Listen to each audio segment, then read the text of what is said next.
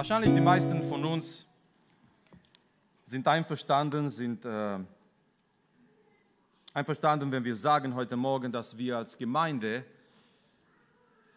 eine Erweckung brauchen. Und die Erweckung, meine Lieben, ist nicht für die Welt.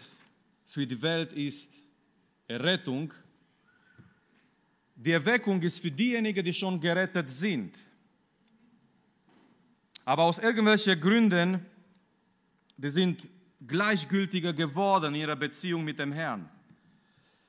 Die Erweckung ist für diejenigen, die die Errettung schon erlebt haben, aber mit der Zeit ist irgendwas passiert in ihrem Leben und die haben kein richtiges Interesse mehr, so wie früher. Die sind kalt geworden oder so wie die Bibel sagt, die sind lauwarm geworden. Das alles ist eine Routine geworden. Die ganze Beziehung mit dem Herrn, die ganze Sache mit der Gemeinde, die ganze geistliche Sache sind eine Routine geworden. Und das zeigt uns, dass wir immer wieder solche Momente brauchen, solche Erweckungen brauchen. Auf die andere Seite, wenn wir die Bibel anschauen, wenn wir die Geschichte anschauen, wir merken, die Erweckung fängt nicht unbedingt oder nicht oft und am meisten fängt nicht an mit einer großen Gruppe von Menschen, Sowohl in der Bibel und auch in der Geschichte, die Erweckung hat oft angefangen mit einer Person.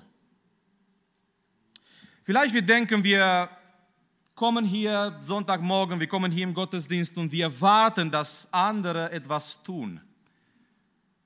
Oder vielleicht wir kommen hier und wir warten, dass etwas geschieht. Aber die Frage ist, was machen wir oder was sind wir bereit zu tun, damit eine Erweckung kommt. Nicht so viel, was die anderen tun, was die anderen machen, um eine Erweckung zu erleben, sondern die Frage wäre heute Morgen, was mache ich?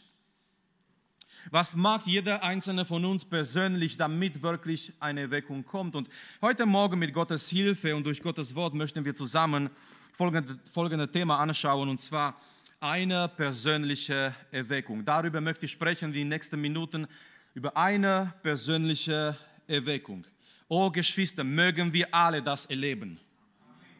Es ist mein Wunsch für die ganze Gemeinde, mein Wunsch für mich, es ist mein Wunsch für alle Geschwister, alle Geschwister, die da sind, für die älteren Geschwister, für die jüngeren Geschwister. Es ist mein Wunsch für die, für die Jugend, für die Teenies, dass sie in den Jugendjahren eine persönliche Erweckung erleben, dass ihr Herz erweckt wird von Gottes Geist. Heute Morgen werden wir einen Mann anschauen. Er war ein Mann Gottes. Er war ein Diener Gottes. Aber dieser Mann Gottes, dieser Diener Gottes eines Tages hat eine wunderbare persönliche Erweckung erlebt. Sein Name Jesaja. In Kapitel 6 seines Buches, Jesaja gibt uns etwas, er zeigt uns etwas, wo dieser Mann Gottes, er war ein Mann Gottes, er war ein Prophet, er war ein Diener. Jesaja war nicht jemand aus der Welt, nicht jemand, der ungläubig war. Nein, Jesaja war ein Mann Gottes, ein Diener Gottes. Aber dieser Mann Gottes, dieser Diener Gottes, eines Tages erlebt etwas Wunderbares.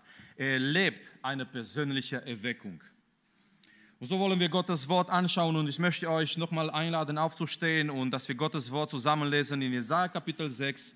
Wir werden die ersten acht Bibelverse zusammenlesen. Ich lese aus der Schlachtübersetzung, Schlachter 2000.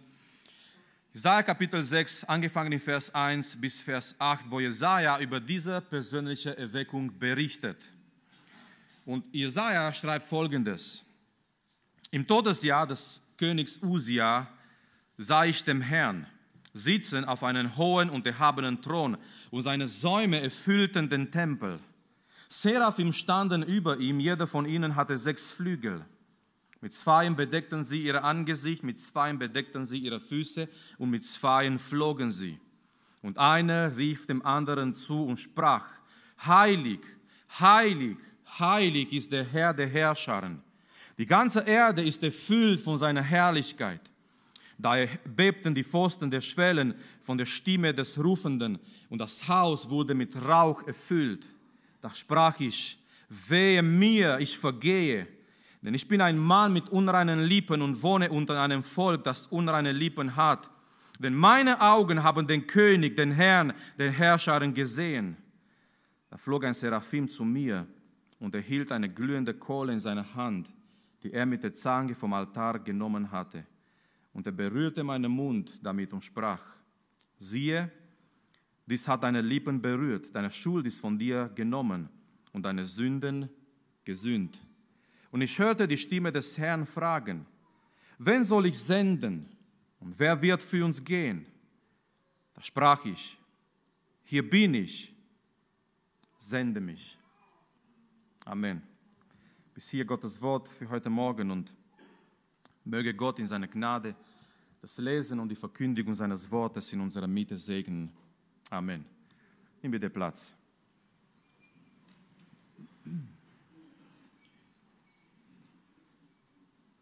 Eine persönliche Erweckung. Wir reden manchmal über Erweckung über die ganze Gemeinde und das ist auch richtig.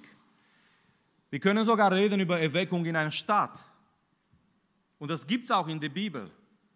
Wir lesen zum Beispiel, als Philippus nach Samarien kommt, in eine Stadt in Samarien. Philippus verkündigt ihnen Christus. Und wirklich eine Erweckung kommt über diese Stadt von die Samariter. Wahrscheinlich die größte Erweckung überhaupt über eine Stadt ist die Erweckung oder die Bekehrung und die Erweckung in Ninive. Als ein Mann, Jona, nach Ninive geht, Gott gibt ihm eine neue Chance. Gott sendet Jona noch einmal nach Ninive. Und er verkündigt diese Botschaft, eigentlich Geschwister, das war eine Botschaft der Gericht. Noch 40 Tage und Ninive wird vernichtet werden.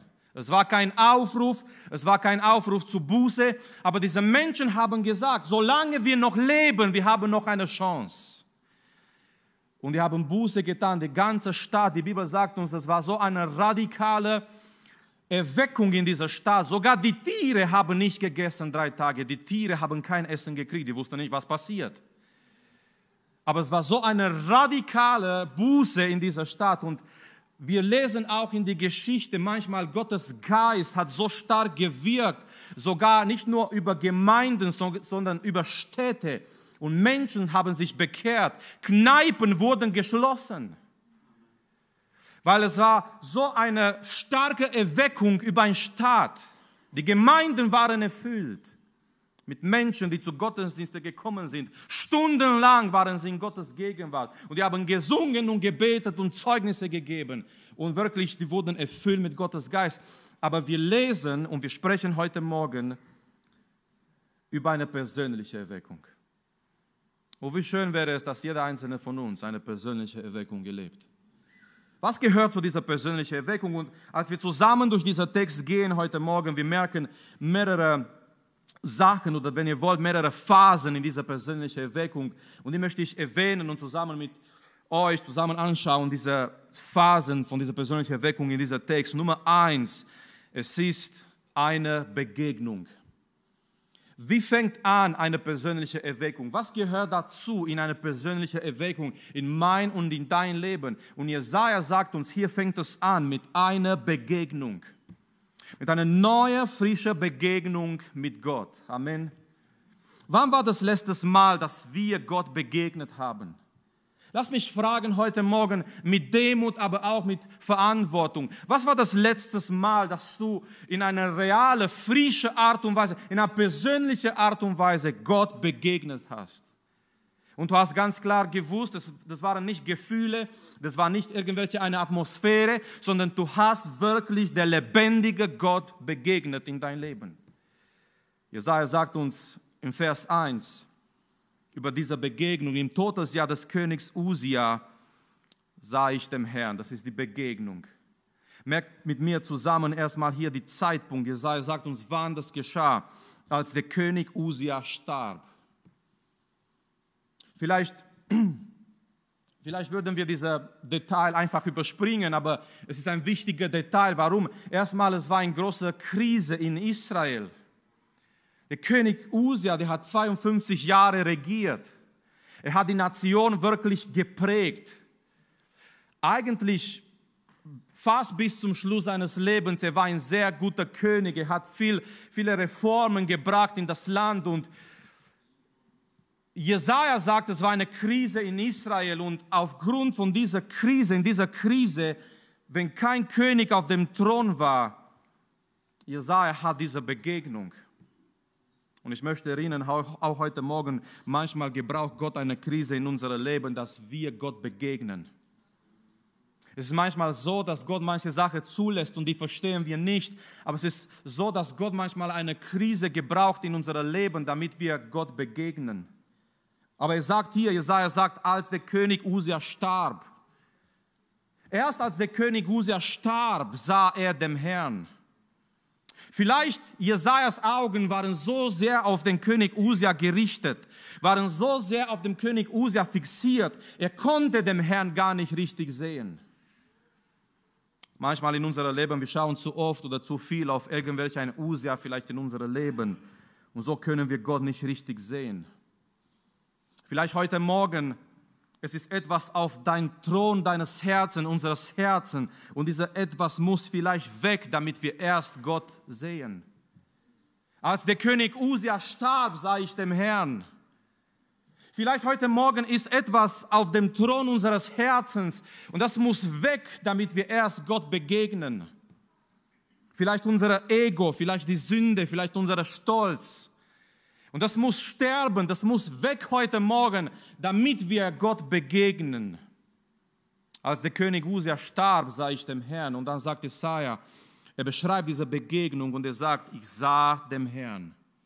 Oh, was für eine Begegnung, ich sah dem Herrn. Das ist wichtig. Das fällt oft heutzutage in Gemeinden. Jesaja sagt nicht, ich sah ein Programm. Jesaja sagt nicht, ich sah die Priester, die da waren zum Dienen. Jesaja sagt nicht, ich sah ein Prediger. Jesaja sagt nicht, ich sah irgendwelche Menschen, die da waren. Jesaja sagt, ich sah dem Herrn.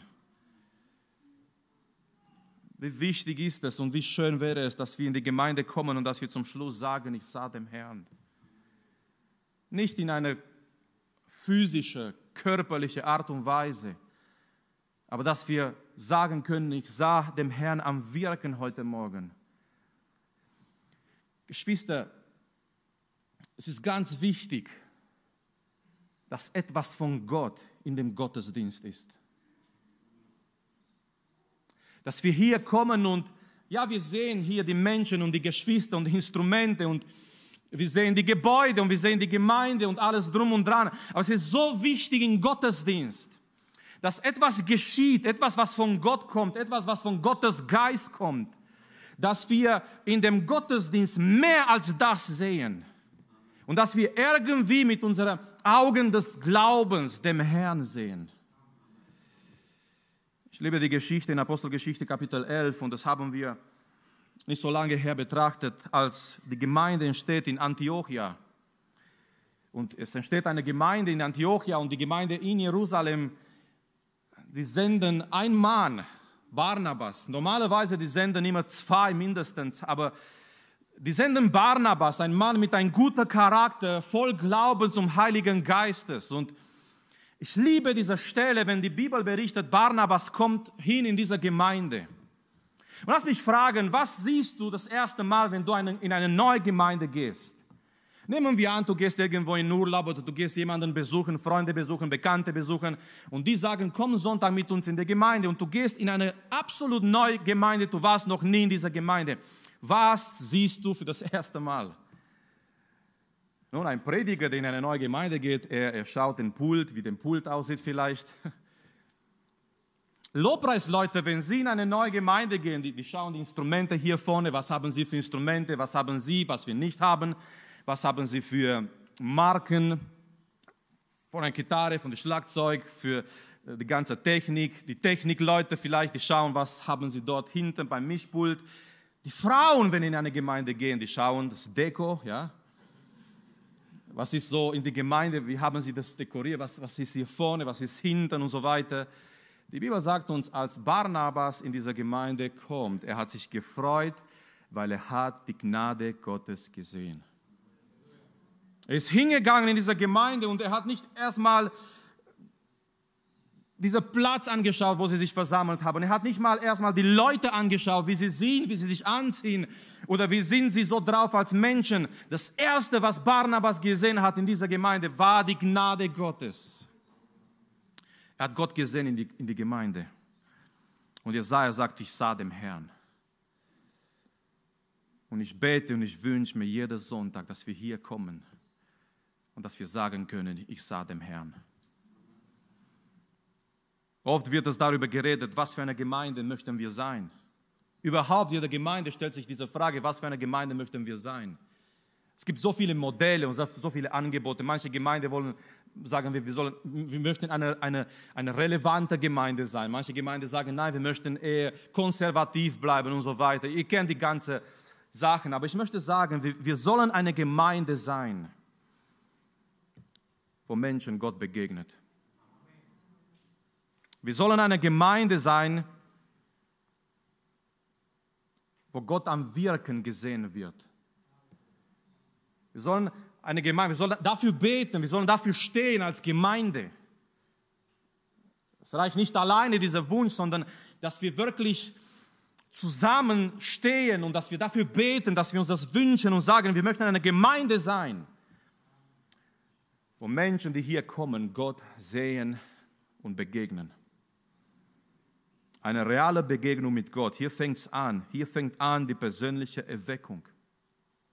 Eine reale, echte, authentische Begegnung mit Gott. Und Jesaja, Jesaja sieht hier, wie Gott ist. Ich möchte nur kurz erwähnen, er sieht den Gott, der sitzt auf seinem Thron. Halleluja. Auf dem Thron vom, vom Israel war kein König, aber auf dem himmlischen Thron ist ein König. Auch heute Morgen, und Christian hat es erwähnt, erwähnt heute in der Welt ist so viel Unruhe und die, die Könige auf dieser Welt, die sind in einer gewissen Unruhe, aber wir dürfen Ruhe haben, weil wir wissen, auf dem himmlischen Thron regiert unser König. Halleluja. Er hat das Ganze in seiner Hand und er ist souverän. Und Jesaja sieht den Gott, der auf dem Thron ist und er ist erhaben. Und Jesaja sieht den Gott, der heilig ist. Und die Seraphimen, die riefen einen zu dem anderen, heilig, heilig, heilig ist der Herr der Herrscharen. Jesaja sieht dieser erhabene, dieser mächtige, dieser starke Gott, der heilig ist und erhaben und herrlich. Und er hat diese Begegnung, Begegnung mit dem Herrn.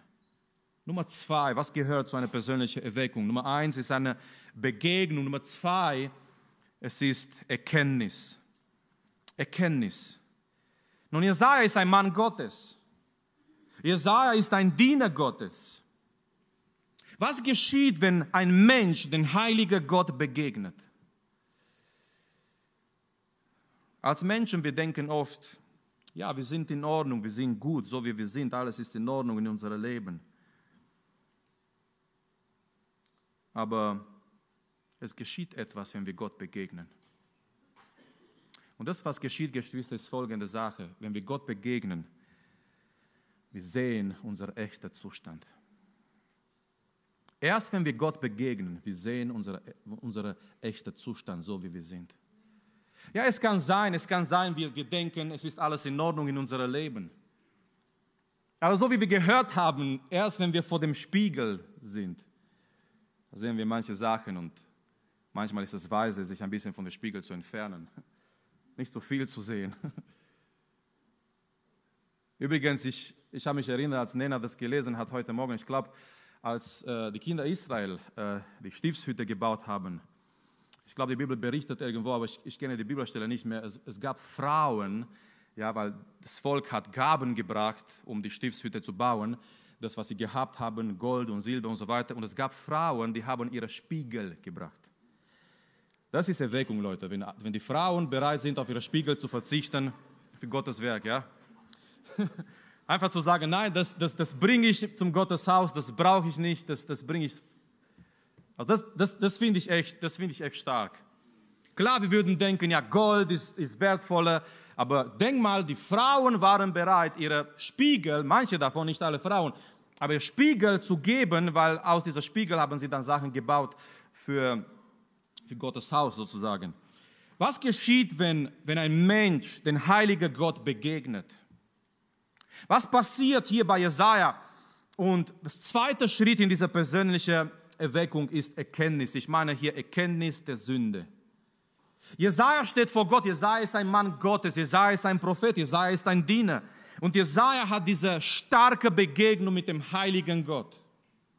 Und es geschieht etwas in seinem Leben. Und ich möchte hier Vers 5 lesen, was Jesaja erlebt. Vers 5, er sagt hier folgendes: Da sprach ich, wehe mir. Seine Reaktion ist, sein Ruf ist, wehe mir, ich vergehe. Andere Übersetzungen sagen, ich bin verloren. Wehe mir, sagt Jesaja, ich bin verloren. Jesaja, warum? Warum denkst du so? Du bist eigentlich ein guter Mann, du bist ein Prophet, du bist ein Mann Gottes. Aber auf einmal, Jesaja steht vor die Heiligkeit Gottes. In dieser Art und Weise hat er den Herrn noch nicht erlebt. In dieser Art und Weise hat er den Herrn noch nicht gesehen. Und Jesaja sieht seinen Zustand. Jesaja sieht, wie er wirklich ist. Und Geschwister, zweiter Schritt in eine persönliche Erweckung, wenn wir Gott begegnet, das führt zu Erkenntnis. Erkenntnis der Sünden. Erkenntnis über unseren eigenen Zustand.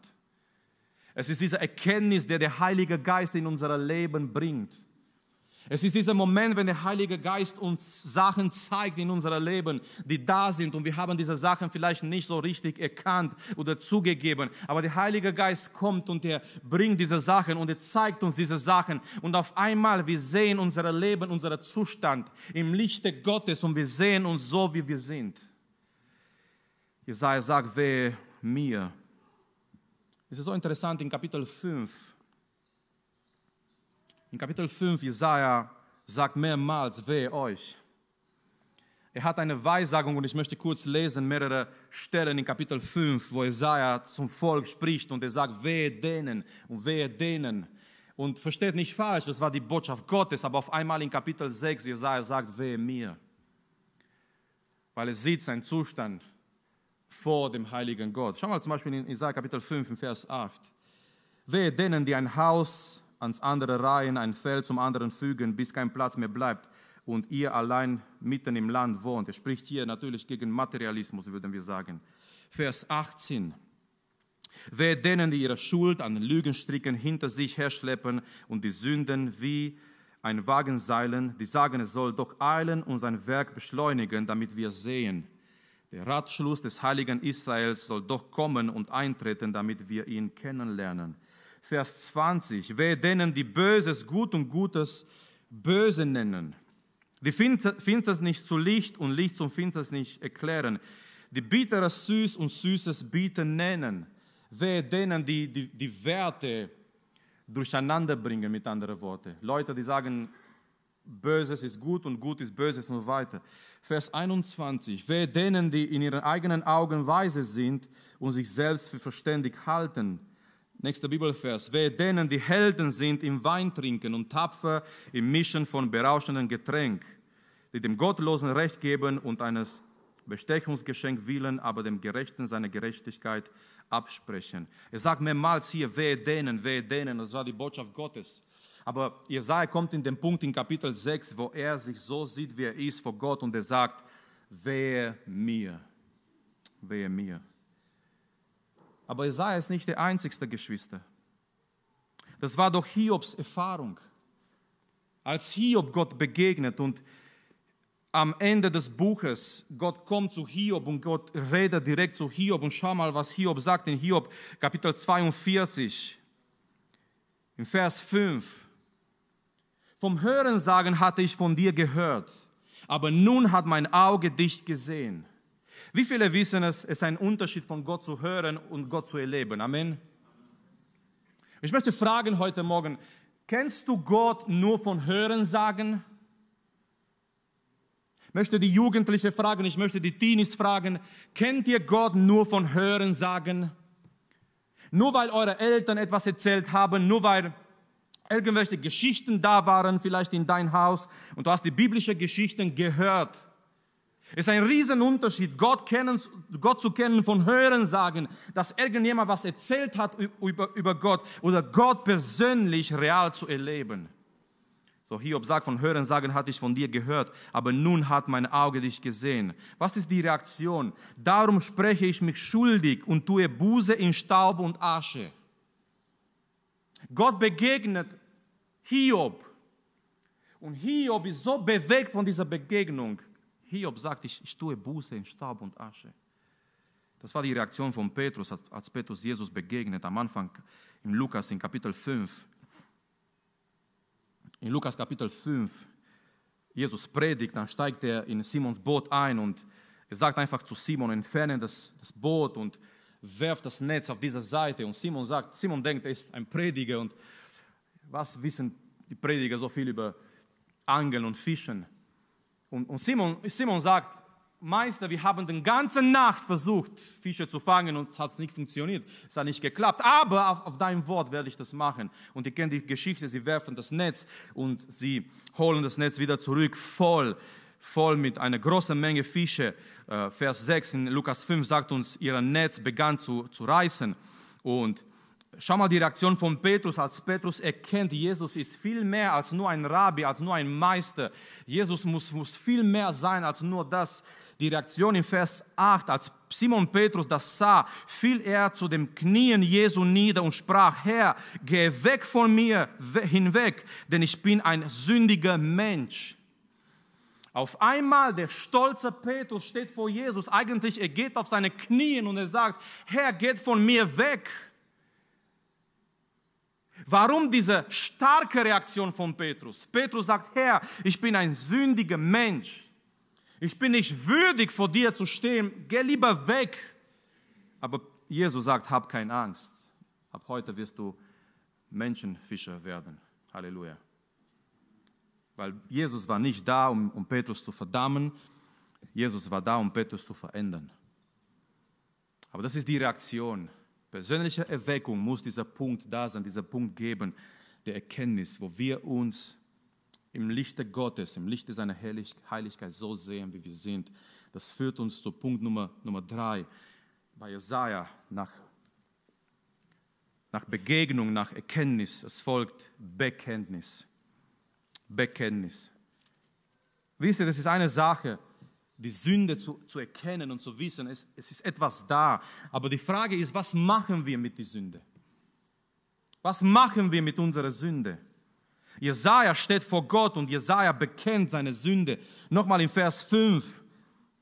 Jesaja bekennt es und sagt folgendes, denn ich bin ein Mann mit unreinen Lippen und wohne unter einem Volk, das unreine Lippen hat. Denn meine Augen haben den König, den Herrn der Herrscherin gesehen. Jesaja bekennt seine Sünde und Jesaja sagt, ich bin ein Mann mit unreinen Lippen. Er steht vor Gott. Es war dieser Bereich bei Jesaja, es waren seine Lippen, wie er geredet hat vielleicht. Und er sagt, ich bin ein Mann mit unreinen Lippen. Er bekennt seine Sünde. Die Bibel sagt uns in Sprüche Kapitel 28, ich möchte das Wort hier lesen, weil es ist so ein wichtiger Bibelvers und die Frage ist, ja, wenn wir unsere Sünde merken oder erkennen, was machen wir weiter? Was ist der nächste Schritt? Und die Bibel sagt uns, was der nächste Schritt ist in Sprüche Kapitel 28 in Vers 13. Wer seine Schuld verheimlicht, dem wird es nicht gelingen. Wer sie aber bekennt und lässt, der wird Barmherzigkeit erlangen. Amen. Wer seine Schuld verheimlicht, und wir leben in einer Generation, in einer Zeit, wo, wo die Menschen sogar die Sünden anders nennen. Jemand, der lügt, ist nicht ein Lügner, er ist schlau. Jemand, der klaut, ist nicht ein Dieb, er ist praktisch. Jemand, der das macht, ist nicht so, sondern und, und die Menschen, die nennen die Sünde anders. Wir versuchen die Sünde anders zu nennen, aber es bleibt immer noch das, was es ist. Wisst ihr, als, als, wir klein war, waren, äh, wir haben etwas gemacht und äh, bitte Kinder, Teenies, macht es nicht. Ähm, es war einfach so damals und ähm, ja, wir waren früher, wir waren damals in Rumänien, es waren keine besonderen Autos da. Ähm, es war dieser Dacia, aber nicht das von heute, das war total was anderes. Äh, und es war dieser Trabant, ja, Trambi. Und ähm, ab und zu aber, ab und zu sind äh, Leute vom Ausland mit schönen Autos gekommen, mit Audi, Mercedes. Und was haben wir als Kinder gemacht? Wir haben diese Zeichen weggenommen.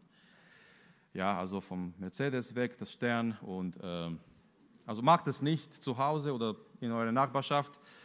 Ähm, diese Audi-Zeichen haben weggemacht. Und was haben wir gemacht? Wir haben das nicht irgendwie weggeschmissen. Nein, das kam auf Dacia drauf. Ja, weil das war jetzt irgendwie, ja, das kam auf, auf Trambi drauf, also ein Stern oder diese Zeichen von Audi oder VW. Und die Menschen sind so gefahren. Auf einmal auf ihr Auto stand dieser Zeichen und irgendwie, es war nicht mehr dieser schrottige Auto, weil jetzt war ein Zeichen drauf. Aber jeder hat gewusst, es ist immer noch das Alte geblieben. Es ist genauso, wenn die Menschen versuchen, irgendwie die Sünde anders zu nennen und irgendwie was, ein anderes Label, ein anderes Etikett drauf zu kleben. Aber es bleibt immer so, das, was es ist. Und Sprüche sagt uns hier, wer seine Schuld verheimlicht, dem wird es nicht gelingen. Wer sie aber bekennt, wenn sie aber, wer sie aber bekennt, es muss dieser Schritt kommen in dieser persönlichen Erweckung, den Schuld zu bekennen. Aber sagt uns hier weiter, und, und lässt, der wird Barmherzigkeit erlangen. Halleluja. So dieser, dieser Schritt ist hier bei Jesaja. Bekenntnis. Er bekennt seine Sünde und das kommt dann zu Schritt Nummer vier. Es passiert etwas, was, das ist wunderbar, weil diese Sache kann nur Gott machen in unserem Leben. Und hier danken wir Gott für seine Wirken, für seine Gnade. Es kommt zu Schritt Nummer vier, Reinigung. Reinigung. So, Jesaja steht da vor Gott. Jesaja begegnet dem Herrn. Jesaja erkennt seine Sünde. Jesaja sagt, wer mir ich vergehe. Jesaja erkennt, obwohl er ein Prophet ist, etwas ist auch in sein Leben nicht in Ordnung. Jesaja bekennt seine Sünde. Er steht vor Gott und er sagt, meine Lippen sind unrein. Was geschieht? Schritt Nummer vier in dieser persönlichen Erweckung, was geschieht, ist Reinigung. Und ich bin so froh, heute Morgen zu verkündigen und zu sagen, wir haben einen Gott, der uns noch reinigt. Vers 6 und 7, schau mal, was geschieht. Und das, hat, das ist nicht von Jesaja abhängig in die erste Linie. Das ist etwas, was Gott tut. Da flog einer der Seraphim zu mir und er hielt eine glühende Kohle in seine Hand, die er mit der Zange vom Altar genommen hatte, und er berührte meinen Mund damit. So Jesaja Mund wird berührt mit dieser Kohle vom Altar und der Seraphim sprach, deine Schuld ist von dir genommen und deine Sünde gesühnt. Der Seraphim sagt, ich, dadurch wird deine Schuld weggenommen, dadurch wird deine Sünde gesühnt. Wir merken hier in dieser Szene eine Sache, nur Gott kann uns reinigen. Jesaja kann sich nicht reinigen. Jesaja findet kein Mittel, sich selber zu reinigen. Aber wir merken hier in dieser Szene von Jesaja, nur Gott kann uns reinigen. Nur Gott hat den Mittel für unser Problem, für unsere Sünde. Die Botschaft hier war nicht, Jesaja versucht besser zu werden. Die Botschaft war nicht, Jesaja streng dich mehr an und wenn du gemerkt hast, du hast ein Problem, versuch jetzt besser zu werden. So viele in der Gemeinden erleben Gott nicht, sondern erleben nur einen gewissen Moralismus. Moralität ist in Ordnung, aber wir brauchen mehr als das. Wir brauchen etwas, was in uns ist, Gottes Kraft und Gottes Wirken in unserem Leben. Wenn wir nur eine Predigt hören und wir versuchen in unserer eigenen Kraft besser zu werden, aber es geschieht keine radikale Veränderung in uns, wir werden früher oder später versagen. Jesaja merkt, nur Gott kann etwas für ihn tun. Und die Botschaft ist nicht, werde eine bessere Person, die Botschaft ist, lass zu, dass Gott dich reinigt. Jesaja hat ein schönes Erlebnis, würden wir sagen, wie wunderbar. Ein Seraphim, ein Engel kommt und berührt seine Lippen mit dieser Kohle vom Altar. Aber ich möchte euch erinnern, für all diejenigen, die gerade sagen, ja, was für ein schönes Erlebnis hat Jesaja gehabt. Ich möchte euch erinnern, wir haben etwas viel Schöneres, viel Besseres als Jesaja. Wir haben nicht ein Kohle von dem himmlischen Altar. Wir haben Jesu Blut, der uns reinigt. Halleluja. Und darüber lesen wir in 1. Johannesbrief, Kapitel 1 und dann auch ein bisschen in Kapitel 2. Wir werden nicht gereinigt heute von, durch irgendwelche Kohle von dem himmlischen Altar, sondern heute haben wir die Möglichkeit, jeder einzelne von uns, jeder, der heute Morgen hier im Gottesdienst ist, wir haben die Möglichkeit, gereinigt zu werden durch den kostbaren Jesu Blut. 1. Johannes Kapitel 1, Vers 7. Wenn wir aber im Licht wandeln, wie er im Licht ist, so haben wir Gemeinschaft miteinander. Das Blut Jesu Christi, seines Sohnes, reinigt uns von aller Sünde. Das ist die gute Botschaft für heute Morgen. Das Blut Jesu Christi, seines Sohnes, reinigt uns von aller Sünde. Vers 8 bis 10. Wenn wir sagen, dass wir keine Sünde haben, so verführen wir uns selbst und die Wahrheit ist nicht in uns. Wenn wir aber unsere Sünden bekennen, genau das gleiche wie bei Jesaja, wie in Sprüche 28, wenn wir aber unsere Sünden bekennen, so ist er treu und gerecht, dass er uns die Sünden vergibt und uns reinigt von aller Ungerechtigkeit. Schau mal in Kapitel 2, Vers 1. Meine Kinder, dies schreibe ich euch, damit ihr nicht sündigt. Und wenn jemand sündigt, so haben wir eine Fürsprecher bei dem Vater, Jesus Christus, den Gerechten.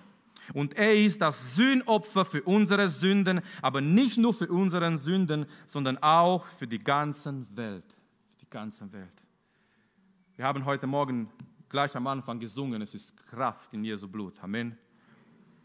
Und ich hoffe, das war nicht nur so gesungen, weil wir den Gottesdienst anfangen müssen mit ein fröhliches Lied, sondern das war eine, wir haben das proklamiert heute Morgen. Geschwister, wir sind hier, weil es Kraft ist in Jesu Blut. Wir dürfen in Gebet gehen, weil es ist Kraft in Jesu Blut. Wir dürfen den heiligen Gott anbeten, weil es ist Kraft in Jesu Blut. Wir können in seine Gegenwart eintreten, obwohl wir haben vielleicht eine schwierige Woche gehabt, vielleicht haben wir Fehler gemacht, vielleicht es gab etwas in unserem Leben und trotzdem dürfen wir hier kommen, ihm anbeten, weil es ist Kraft in Jesu Blut. Weil Jesu Blut reinigt uns heute Morgen auch von aller Sünde, von jeder Sünde, die da wäre in unserem Leben. Es ist nicht ein Kohle von dem Altar. Es ist viel, etwas viel Wertvolles als das. Es ist Jesu Blut, der uns reinigt, auch heute. So, Jesaja erlebt diese wunderbare persönliche Erweckung.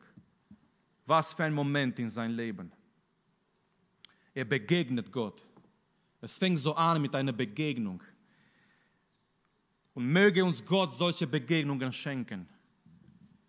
Ja, wir, können uns, wir sollen uns wünschen, wir können dafür beten, aber es ist letztendlich Gott, der uns solche Begegnungen schenkt. Es fängt mit einer Begegnung. Es führt zu einer Erkenntnis. Jesaja erkennt seinen Zustand. Es geht weiter mit Bekenntnis. Er bekennt seine Sünde und es kommt zu einer Reinigung. Und diese ganze persönliche Erweckung endet nicht hier. Es gibt noch eine Sache und zwar es gibt noch die Sendung, den Auftrag. So, Jesaja, hier ist ein, ein erweckter Mann Gottes. Er hat Gott begegnet. Er wurde gereinigt. Was passiert demnächst? Hier ist ein Mann Gottes, er steht in die Gegenwart Gottes, er wurde gereinigt, er hat in einer wunderbaren Art und Weise Gott begegnet. Was passiert demnächst? Was demnächst passiert, ist folgendes. Er hört die Stimme Gottes. Er hört die Stimme Gottes erst jetzt.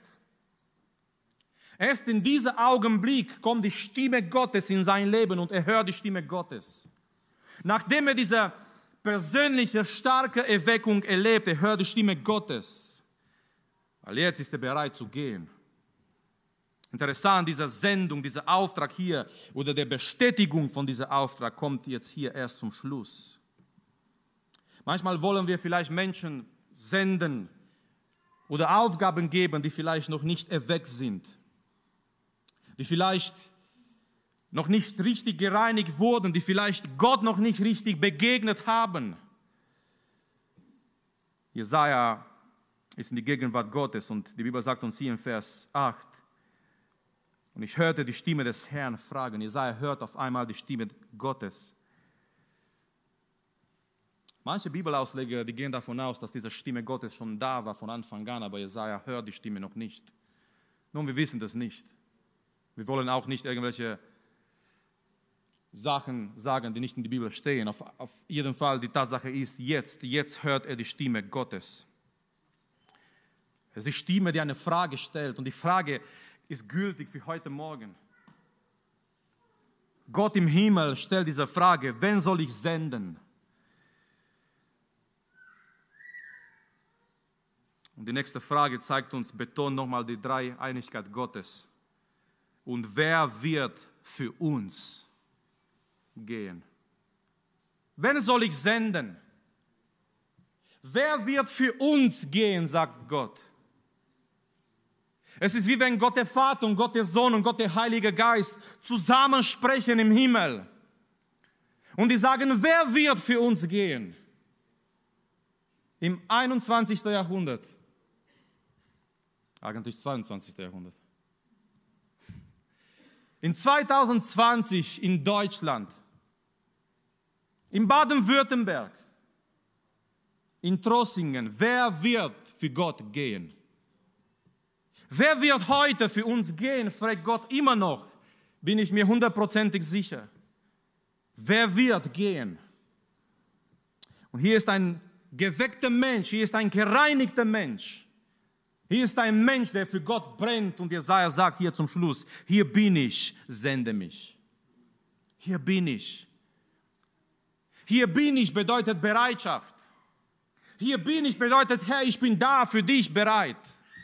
Hier bin ich bedeutet, ich bin nicht zu beschäftigt mit anderen Sachen, die nicht wichtig ist. Hier bin ich bedeutet, ich stehe vor dir mit meinem Leben, mit, mit alles, was ich habe, mit meinen Talente, mit meiner Zeit, mit meiner Berufung, mit das, was du mir gegeben hast. Hier bin ich, Herr. Sende mich. Sende mich da, wo, wo, wo dein Plan ist. Viele Menschen sagen, ja, viele Menschen haben Angst und die sagen, was ist, wenn Gott mich irgendwo sendet? wo es mir nicht gefällt. Ich möchte nur dazu sagen Folgendes. Wenn du ein geisterfüllter Mensch bist, erweckt bist und du in der Wille Gottes lebst, egal wo Gott dich sendet, und solange Gottes Wille ist, es wird deine Freude sein. Weil es geht nicht, ja, was, was macht Gott durch mein Leben, mit meinem Leben, was, was ist, wenn Gott mir einen Auftrag gibt, was mir nicht gefällt. Das Problem bei Jona war, Jona hat den Auf, dieser Auftrag von Gott nicht gefallen, nicht weil der Auftrag schlecht war, sondern Jona war nicht in der Wille Gottes. Das Problem ist nicht mit dem Auftrag, nicht mit der Wille Gottes. Das Problem ist sehr oft bei uns. Aber solange unsere Freude ist der Wille Gottes, egal was Gott uns sagt, egal wo er uns sendet, wir sind bereit zu gehen. Weil das größte in dieser, die größte Erfüllung in diesem Leben ist, in der Wille Gottes zu sein. Der sicherste Platz auf dieser Erde ist mitten in der Wille Gottes. Es gibt Missionare heutzutage, die irgendwo Gott dienen, in sehr schwierigen Situationen, in großer Gefahr. Aber wisst ihr was? Für diese Missionare, das ist der sicherste Platz. Warum? Weil die sind in der Wille Gottes. Ich weiß, das hört sich komisch an, was ich sage, aber das ist, das ist der Punkt. Das, die sind in der Wille Gottes. Es gibt wirklich Menschen, die riskieren jeden Tag ihr Leben für das Evangelium, aber die wissen ganz genau, das ist ihre Berufung. Und das ist der sicherste Platz für diese Menschen, weil die sind in der Wille Gottes. Und ich glaube, es war John Wesley, der gesagt hat, ich werde dann sterben, wenn Gott es möchte. Weil viele haben sie ihm abgeraten, weiter zu predigen, die ganze Kirche war gegen ihn und so weiter und manche wollten ihn sogar äh, töten. Und John Wesley hat irgendwie gesagt, ich werde dann sterben, wenn Gott für mich keinen Auftrag mehr hat und wenn Gott mich heimruft. Unser Leben ist in die Hände Gottes. Und das Beste im Leben ist, in Gottes Wille zu sein. Jesaja sagt, hier bin ich, sende mich her. Hier bin ich, sende mich. Wir brauchen nicht in die erste Linie wir brauchen nicht in der ersten Linie mehrere Mitarbeiter. Wir brauchen erweckte Menschen, weil erweckte Menschen werden arbeiten für den Herrn. Wir brauchen nicht in der ersten Linie noch mehrere Mitarbeiter und versteht mich nicht falsch, ich weiß, wir sind Bereich, es gibt Bereiche, wo wir Mitarbeiter brauchen. Aber versteht den Punkt. Wir brauchen nicht irgendwie noch mehr Mitarbeiter, noch mehr Mitarbeiter. Erstmal brauchen wir erweckte Menschen. Weil die erweckten Menschen, die werden kommen und die werden sagen, ich brenne für Gott, gib mir was zu tun. Solche Menschen brauchen wir. Wir brauchen nicht unbedingt Menschen, wo wir hinterherlaufen und immer fragen, ja, kannst du dir was vorstellen, was kannst du vielleicht machen? Und nein, wir brauchen Erweckung und erweckte Menschen. Und diese erweckten Menschen, die werden kommen und die werden sagen, ich brenne für Gott. Ich habe so viel Leidenschaft in mein Herz für den Herrn. Gib mir was zu tun. Zeige mir, wo ist ein Bereich, wo ich mich einbringen kann, wo ich dem Herrn dienen kann, wo ich etwas machen kann für den Herrn, für die Gemeinde, für Gottes Reich. Ich möchte was tun. Weil erweckte Menschen, die können nicht ruhig bleiben. Amen. Du kannst nicht ruhig bleiben, wenn du erfüllt bist mit Gottes Geist. Am Pfingsten kam diese Kraft, dieser Dynamis. Von da haben wir das Wort Dynamite. Eine Dynamite bewegt etwas. Diese Kraft Gottes in unserer. Du kannst nicht ruhig bleiben. Wenn du erweckt bist, wenn du erfüllt bist mit Gottes Kraft, wenn du Gott begegnet hast. Du bist nicht ein gleichgültiger Christ, der einfach, so wie man Samuel Peterschmidt gesagt hat, ein Stuhlwärmer ist. Und bis der Herr kommt, ich, ich bewahre diesen Stuhl. Das ist nicht deine Berufung. Es gibt nicht so eine Berufung in der Bibel. Ein Stuhl zu bewahren, bis der Herr kommt. Sondern bis der Herr kommt, tu etwas für Gottes Reich. Sei aktiv. Sei aktiv für Gottes Reich. So Jesaja erlebt diese persönliche Erweckung. Ich kann nur diesen Text anschauen und sagen heute Morgen, ich wünsche mir eine persönliche Erweckung. Und ich wünsche für die ganze Gemeinde, für jede Einzelne, in jedem Bereich, ich wünsche für jede Familie eine persönliche Erweckung. Ist Jesaja 6 heute noch möglich? Und ich sage Amen, es ist noch möglich. Gott offenbart sich, vielleicht nicht in dieser Art und Weise wie hier in Jesaja 6. Aber Gott offenbart sich immer noch und Gott schenkt uns und möchte uns immer noch solche Begegnungen schenken mit ihm wo wir in die Gemeinde kommen und wir, wir sind hier und wir sehen Menschen und wir erleben einen Gottesdienst, aber irgendwann in den Gottesdienst, irgendwann zum Schluss, dass wir sagen können, ich sah dem Herrn. Ich sah dem Herrn. Ich sah heute Morgen etwas von seiner Schönheit. Ich sah heute Morgen etwas von seiner Gnade. Ich sah heute Morgen durch die Lieder, durch die Predigt, durch meine Geschwister, ich sah heute Morgen etwas von seinem Wirken. Ich sah seine Gnade, weil Geschwister, das brauchen wir. Wir gehen morgen wieder in eine neue Woche. Wir wissen nicht, was für Angriffe es kommen auf uns. Versuchungen, Angriffe, Probleme. Aber was uns hilft in die neue Woche, ist diese Vision von dem Herrn, ist diese Begegnung mit dem Herrn, ist diese persönliche Begegnung. Und wir wissen, egal was kommt, ich sah dem Herrn. Ich weiß, er ist real. Ich weiß, er ist in mein Leben. Ich weiß, er ist gegenwärtig in mein Herz. Ich kenne seinen Namen, ich kenne seine Kraft. Ich kenne, ich habe seine, seine Gnade erlebt in mein Leben. Und egal was kommt, ich weiß, ich sah dem Herrn. Jesaja hat es nicht leicht gehabt als Prophet. Es waren viele gegen Jesaja. Es war eine, eine schwierige Zeit für Jesaja manchmal. Aber er hat eins gewusst: ich sah dem Herrn. Er hat gewusst, er ist in dieser Sache, weil Gott ihn berufen hat und weil er den Herrn gesehen hat. Und es kam bestimmt immer wieder zu dieser wunderbaren Begegnung mit dem Herrn. Ich sah dem Herrn. Eine persönliche Erweckung. Es braucht jeder einzelne von uns. Es ist möglich heute Morgen, ja, durch die Gnade Gottes. Wir haben zusammen angeschaut in dieser Text und wir haben gesehen, es gibt mehrere Phasen, mehrere Schritte in dieser, in dieser persönlichen Erweckung. Es gibt eine Begegnung. Es ist dieser Moment, wenn wir und Gott, wenn, wenn, wenn ich und Gott, wenn du und Gott zusammenkommen. Eine persönliche Begegnung. Es ist Erkenntnis. Woher wissen wir manchmal, dass wir Gott erlebt haben? Es sind nicht in die erster Linie die Gefühle. Die Gefühle können uns täuschen. Glaubt ihr das? Wir können wunderbare Gefühle haben in die Gemeinde und trotzdem Gott nicht erleben. Ich sage nicht, dass Gefühle nicht dabei sind, wenn wir Gott, nicht, wenn wir Gott erleben. Aber Gefühle, das ist nicht alles.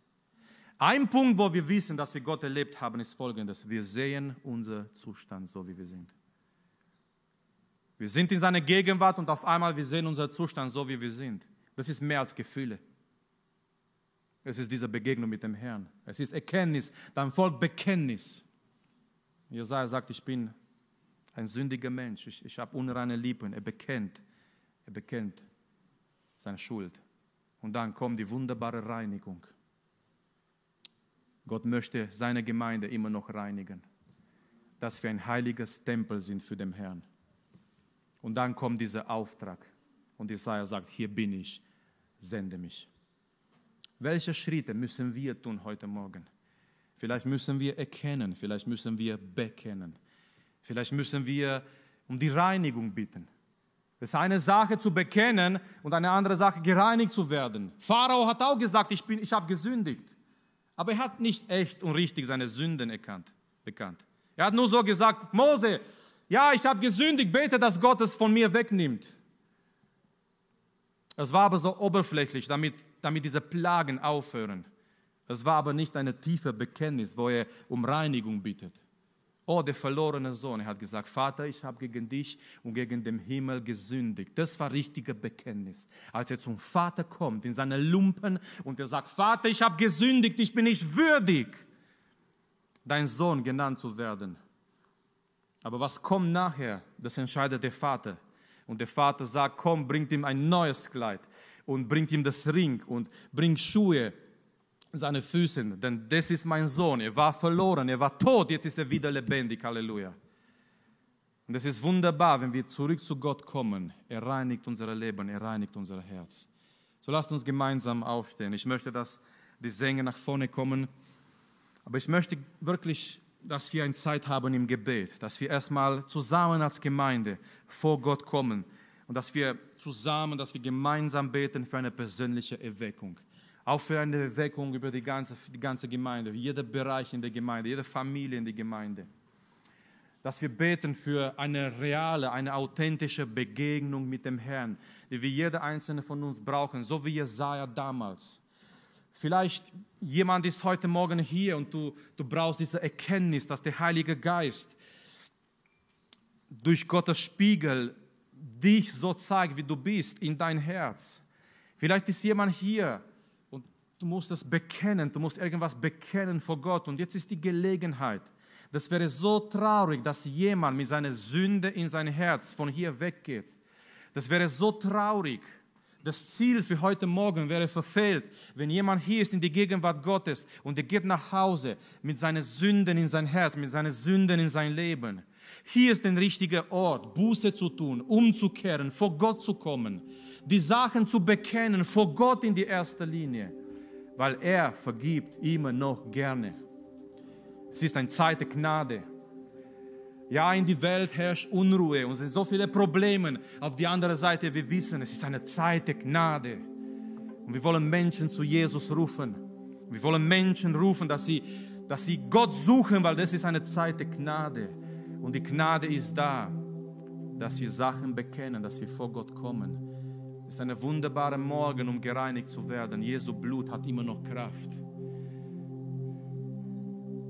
Größte Kraft in Jesu Blut. Und egal was es ist heute Morgen, Jesu Blut kann dich reinwaschen. Lasst uns gemeinsam beten. Als Gemeinde für Erweckung, für eine persönliche Erweckung. Wenn du auf dem Herzen hast, kannst du dich links oder rechts umdrehen, mit jemandem zusammen beten heute Morgen, für jemanden beten heute Morgen und dann, wenn die Brüder singen, wenn jemand Gebet braucht, wenn du Gebet brauchst für Reinigung oder um etwas zu bekennen oder vor Gott zu kommen für dein Leben, für deine Familie, ich möchte dich nach vorne einladen, damit wir zusammen mit den Brüdern füreinander beten. Vater, wir stehen vor deinem Thron heute Morgen, Herr.